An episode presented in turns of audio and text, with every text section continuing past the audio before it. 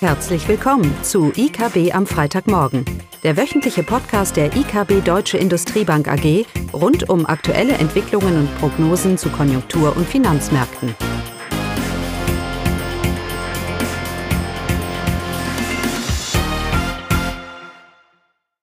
Ja, willkommen zu IKB am Freitagmorgen. Heute mit Caroline und okay. mir, Klaus. Klaus. Ja, und heute geht es, wie kann es auch anders sein, natürlich um die EZB, um die geldpolitischen Entscheidungen, ihre Implikationen, äh, natürlich auch im Kontext der erhöhten Nervosität und Volatilität, die wir auf den Märkten gesehen haben. Ja, und trotz dieser Unsicherheit äh, ist die EZB bei ihrer Vorgabe geblieben aus der letzten äh, Sitzung und hat eben ihre drei Leitzinssätze um jeweils 50 Basispunkte angehoben. Was diesmal aber anders war, dass sie ähm, entgegen ihrer Leitlinien der letzten Male diesmal keine, keinen Hinweis auf, auf die weitere Zinsentwicklung gegeben hat. Da blieb sie bedeckt und hat weiterhin betont, dass sie sehr datengestützt agiert. Genau, das hat sie besonders betont. Das war etwas Neues, wie du gesagt hast, mhm. Caroline. In den letzten Sitzungen hat sie ja nicht nur gesagt, äh, dass sie da datenabhängig ist, aber sie hat vor allem auch schon gesagt, was in den nächsten Sitzung passieren wird, nämlich diese 50 Basispunkte, was eigentlich eher überraschend ist. Wenn man es so sicher weiß, dann kann man es auch eben umsetzen. Aber ganz klar in der heutigen Sitzung wurde betont, die, äh, die Unsicherheit, die sich aus den Konjunkturdaten und aus Inflationsdaten ergeben und auch aus dem Transmissionsmechanismus. Mhm. Die EZB hat explizit gesagt, dass auch die, die Stärke ihres Transmissionsmechanismus natürlich ein wichtiger Faktor ist. Und ich glaube, da spielt so ein bisschen auf die Fiskalpolitik auch hin. Ja, wenn die Fiskalpolitik ständig dagegen wettert, durch, durch eine expansive durch Ausgabenpolitik, dann äh, heißt es im Kirche, dass der Transmissionsmechanismus ja verbessert wird und sie vielleicht und das auch wiederum in die in die Zinsentscheidung mit einfließt. Aber ganz klar, es ist nicht mehr so einfach zu prognostizieren, wo die EZB jetzt hingehen wird und wo sie aufhören wird. Das liegt zum einen daran, dass wir uns langsam dem Gipfel nähern ähm, aber es liegt eben auch daran, dass wir so ein paar neue Entwicklungen haben, in, äh, wie gesagt, die vor allem auch die Märkte belastet haben. Mhm. Und hier geht es natürlich vor allem um die, um die Finanzstabilität, dass es eben eine amerikanische Bank gegeben hat, die jetzt ja Probleme bekommen hat. Und in der Schweiz sehen wir ja auch eine Bank mit Problemen. Wobei die EZB ja immer noch meint, ähm, ja, dass äh, grundsätzlich in Europa die Finanzstabilität weiterhin gesichert ist und äh, die Finanzinstitute auch sehr robust aufgestellt sind. Nachher, nach all den Jahren der Regulierung, nach der Finanzkrise und all der überschüssigen Liquidität, kann man sicherlich schon von einem erhöhten Maß an, kann ich sagen, Resilienz ausgehen im, ba im, Banken, im Bankensystem. Ähm, ich habe mal nachgeschaut, übrigens, diese Bank, Silicon Valley Bank, da glaubt man jetzt, es wäre irgendwie so eine kleine Bude, aber die hatte eine Bilanzsumme von rund 200 Milliarden Dollar, was auch für US-Maßstäbe hm, also kein, kein Buckenschiss ist, sag, sag ich mal. Ja? Also schon eine größere Nummer und natürlich auch in der Schweiz, die äh, es war auch eine Großbank. Ähm, und jetzt wird immer wieder gesagt, kommt es wie in der Finanzkrise. Die letzten Bankenkrise in der Finanzkrise als, als Referenz. Aber ich finde es ein bisschen unangebracht, weil was passiert hier in der Finanzkrise? Hatten wir toxische Assets, die über Derivate multipliziert worden sind und in die gesamte Weltbankensystem zerstreut wurden, sage ich mal. Im aktuellen Umfeld haben wir die Situation, dass steigende Zinsen Bewertungsprobleme mit sich bringen. Und ich denke, es ist ein bisschen anders. Im einen Fall hatte ich reale Verluste und keiner wusste, wer was hält. Und aktuell habe ich die Situation eben über die, über die Zinspolitik. Natürlich, je weiter, zu dem Maße, wie das, äh, wie die Zinsen weiter ansteigen werden und diese, und diese Bewertungsverluste ähm, wachsen werden, könnten sich da natürlich auch weitere Wellen der Unsicherheit und der Eskalation ähm, ergeben. Aber der Punkt, den ich machen möchte, ist, wir dürfen nicht auf die Finanzkrise schauen.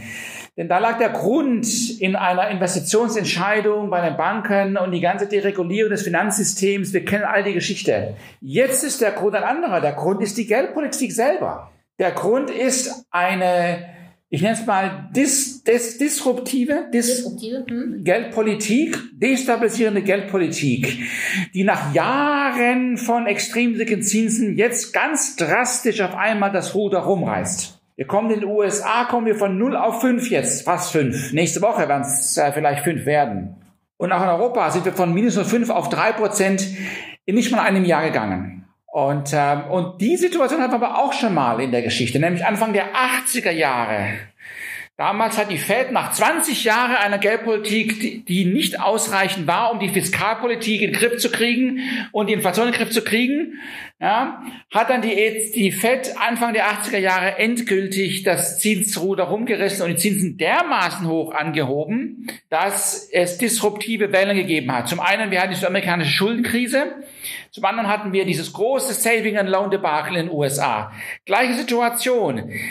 Die, die Institute damals, diese, diese uh, Building Societies oder diese, diese ähm, Immobilieninstitute haben langfristige Immobilienkredite vergeben und durch Einlagen am kurzen Ende finanziert. Die Fed hebt die drastisch an, ein massiver Mismatch.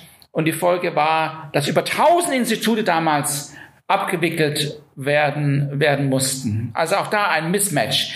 Den Punkt, warum ich das so betone, ist, dass es in der Sache der geldpolitischen Straffung selber ist. Wir kommen von einer extremen Situation der Geldpolitik nach Jahren jetzt auf einmal in die andere. Genau wie es bei der FED war. Und das ist wichtig für uns, weil die Frage gibt sich jetzt aber, dann muss doch die EZB jetzt aufhören. Und genau das wurde ja spekuliert. Und genau das haben auch die Märkte spekuliert. Die Märkte haben darauf spekuliert, Caroline, dass sie nur 25 machen. Die müssen aufhören, damit es nicht noch schlimmer kommt. Aber was hat uns denn die FED gelernt in den 70er, 60er, 70er, 80er Jahren? Nämlich genau das, dass wenn ich etwas verschiebe und nicht konsequent gegen Inflation vorgehe, wenn ich diese schleichende Inflationsdynamik erlaube, habe ich am Ende die Situation, dass die Geldpolitik noch viel straffer und noch viel destabilisierender sein, sein muss. Das war schon länger eine Sorge von uns und wir haben es immer wieder betont, auch in diesen Podcasts, dass eine Notenbank, die zögert und die Sachen hinauszieht, am Ende destabilisieren wird, weil sie doch das Ruder rumreißen muss und zwar dermaßen krass, dass wir finanzielle und auch realwirtschaftliche Schockwellen dann erfahren werden. Und genau das sehen wir jetzt. Das gab es in den 80er Jahren und genau das sehen wir jetzt. Und das ist die Folge einer Geldpolitik, die viel zu lasch war die letzten Jahre. Und es ist vor allem relevant für uns in, Europa, weil wir ja von fast über fünf Jahren oder, oder zehn Jahren Geldpolitik von null oder unter null, da kommen wir her, Caroline. Mhm. Da kommen wir her. Und jetzt ist uns die Inflation böse auf die Füße gefallen. Und wer jetzt glaubt, wir lassen lieber mal die Inflation ein bisschen höher laufen, damit die Zinsen nicht so schnell steigen müssen, der macht einen fatalen Fehler, weil diese Inflationsdynamik ja sich nie auf einem höheren Niveau nur stabilisieren wird, sondern sie wird weiter eskalieren. Das haben wir aus den USA auch gelernt in den 70er Jahren. Diese Inflation damals war nicht die Folge von einer Ölpreiskrise. Das war nur noch weitere Zünder, sondern von einer Geldpolitik, die einfach viel zu lasch war. Und am Ende ist die Lehre daraus, wenn die EZB nicht gleich, deutlich, stringent agiert, dann muss sie, hat sie das Nachsehen im Nachhinein durch noch viel höhere Zinsen, was dann noch viel mehr destruktive Kräfte mit sich bringt. Und darum gab es keinen Zweifel für uns jetzt, zumindest mal als Volkswirte, in der heutigen Sitzung. 50 Basispunkte ist angesagt und weitere Zinsanhebungen sind angesagt. Uh, aber was passiert jetzt, wenn jetzt europäische Banken auch Probleme bekommen? Ja, dann äh, sagt die EZB zumindest, äh, es gibt noch andere Instrumente als eben nur die Zinspolitik und äh, ja, das wären dann eben wieder Maßnahmen, äh, um Liquidität bereitzustellen. Die EZB hat auch ganz klar gesagt, dass sie äh, zwischen Finanzstabilität und Preisstabilität, dass sie hier bei der Bekämpfung der, äh, der Inflation äh, keinen Widerspruch sieht. Naja, was anderes würde man auch nicht erwarten, dass sie das sagt. Übrigens ganz interessant, wir haben jetzt von US-Bankern gesprochen und wir haben von Schweizer Banken gesprochen. Es gibt aber auch eine Bank in Deutschland, die schon massive Verluste auf ihrem Portfolio gezeigt hat. Massive Verluste. Nämlich die Bundesbank. Die Bundesbank, die Bundesbank natürlich. Stimmt. Ähm, aber da haben wir es natürlich etwas lockerer gesehen, weil sie ja eine, zumindest weil sie ja eine, Notenba eine Notenbank ist. Aber wenn wir, wenn die, wenn die EZB heute eingeknickt wäre oder gestern und bei einem Zinssatz von nicht mal drei Prozent, jetzt wo ich jetzt bin, im Einlagenzins, also von zweieinhalb Prozent Einlagenzins, wenn ich da schon einknicke, wegen der Nervosität der Märkte, dann wäre das wirklich eine, ein, ein, das würde ich wirklich Sorgen machen über den mittelfristigen Inflationsausblick. Nein, nein, es ist ganz gut, was die EZB heute gemacht hat. Sie hat diesen 40 Jahre, ihr 40 Jahre anhaltenden Glauben, dass am Ende die EZB, die Notenbanken, die Finanzmärkte retten, hat sie heute so ein bisschen dagegen gehalten. Denn wir müssen ja unterscheiden, was will ich hier eigentlich retten? Will ich die Renditen retten auf den Finanzmärkten oder will ich die, die Banken, die möglichen Verluste der Banken steuern? Da mag die Zins, äh, da mögen Zinsen nicht das effektivste Mittel sein, sondern Liquidität und, und Abwicklungsmechanismen und die, und all die Regulatoren, die ich habe. Und das ist genau, was die EZB sagt. Aber auf Zinsen geht es ja nicht darum, dass ich eine Bank rette durch sinkende Zinsen, sondern geht es darum, dass ich das Finanzsystem wieder aufblase. Und darum ist das so gut, dass die EZB dem doch heute mal eine Absage gegeben hat. Naja, aber natürlich in all den Entwicklungen ist, ist der Inflationsausblick oder der Ausblick für Zinsen jetzt doch mit einem erhöhten Risiko behaftet. Ja. Und dementsprechend betonen die EZB eben jetzt, wir müssen mal gucken, was hier mit den Daten passiert und wenn ich mir die, die Prognosen der EZB anschaue, was Inflation angeht und auf allem Wachstum. Die EZB sagt, dass, dass der Arbeitsmarkt weiter gut tun wird und dass die Lohnsteigerungen den Konsum ankurbeln und dass diese, die Euro zu dieses Jahr mit einem Prozent wachsen wird. Oh, das gefällt mir alles nicht so. Äh, aus von einer Inflationsperspektive. Interessanterweise hat die EZB die gleiche Inflationsprognose, wie sie auch wir haben. Also irgendwie scheinen wir das, und wir haben aber eine deutlich negativere Einschätzung über die Konjunktur ja. in der Eurozone. Ja, eindeutig. Mhm. Und darum bleiben wir bei der Einschätzung Vorsicht. Wenn die Prognosen der EZB für die Konjunktur wirklich wenn, wenn die die Referenz sind, dann muss die, dann müssen die Zinsen eigentlich noch weiter angekurbelt werden. Ich kann, ich sehe nicht, wie mir, wie man mit so einem Wachstum von einem Prozent und nächstes Jahr eineinhalb Prozent, das ist nicht viel, aber es war ein positives Wachstum für die Eurozone insgesamt vielleicht gar nicht mal so schlecht, wie ich da diese Inflation und die Second, Zweitrundeneffekte deutlich in den Griff bekomme. Das macht keinen Sinn. Dann müssen die Zinsen noch weiter steigen und eben dann die Konjunktur sich doch eintrüben. Das Risiko bleibt bei der, bei der Konjunktur. Also auch gerade bei der Inflationsprognose von der EZB 5,3 Prozent im laufenden Jahr, das erfordert ja weitere Zinsschritte. Es sei denn, ich glaube daran, dass die Rohstoffpreise es wieder retten werden. Und darum auch interessant, die EZB macht sich ja Sorgen, dass China vielleicht die Konjunktur besser tut und dann die Rohstoffpreise wieder ansteigen. Das ist aber eine, eine, eine lausige Sache. Am Ende bin ich trotzdem positiv, Caroline, weil die reale Geldmenge in der Eurozone schrumpft. Es wird nicht mehr so viel Geld produziert, wie ich für den Kreislauf und die Inflation brauche.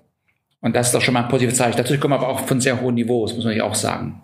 Also, bei all der Nervosität, der Punkt heute ist, es ist selbst verursacht durch die Notenbank. Es ist nicht wie in der Finanzkrise von 2008. Ähm, es ist ganz typisch für eine Notenbank, die jetzt für einem Extrem, vielleicht sogar ganz andere Extrem geht, aber sie von einem Extrem in eine neutrale Zone fährt und drastische Veränderungen mit sich bringt. Genau das, was Milton Friedman gesagt hat, was sie nicht tun sollte. Also hätte erst gar nicht so stark gegen den Wind lehnen sollen. Da hätte man jetzt nicht das Problem, dass sie so stark wieder in die andere Richtung gehen muss. Aber gut, das ist, äh, das ist in der Welt, in der wir leben, in einer aktiven Notenbank. Der Glaube, dass Notenbanken am Ende alles retten können da kommt sie nicht, da kommt sie nicht raus. Aber das heißt eben jetzt auch wirklich, weiter die Zinsen anzuheben. Dreieinhalb, vier Prozent. Da sehen wir den Einlagenzins Mitte des Jahres. Wo am Ende sein wird, da sind wir auch mal datenabhängig, oder? Ja, genau.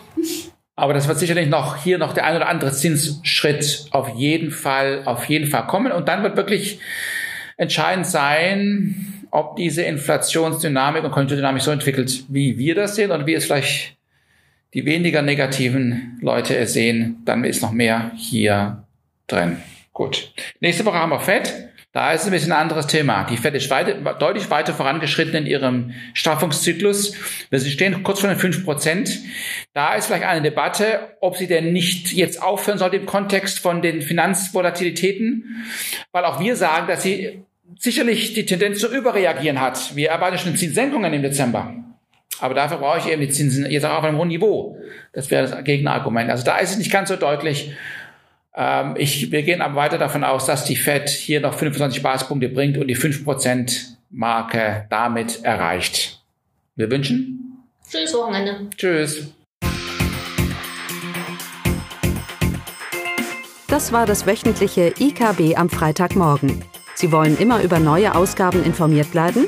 Dann direkt den Podcast abonnieren oder besuchen Sie uns unter www.ikb-blog.de/podcast.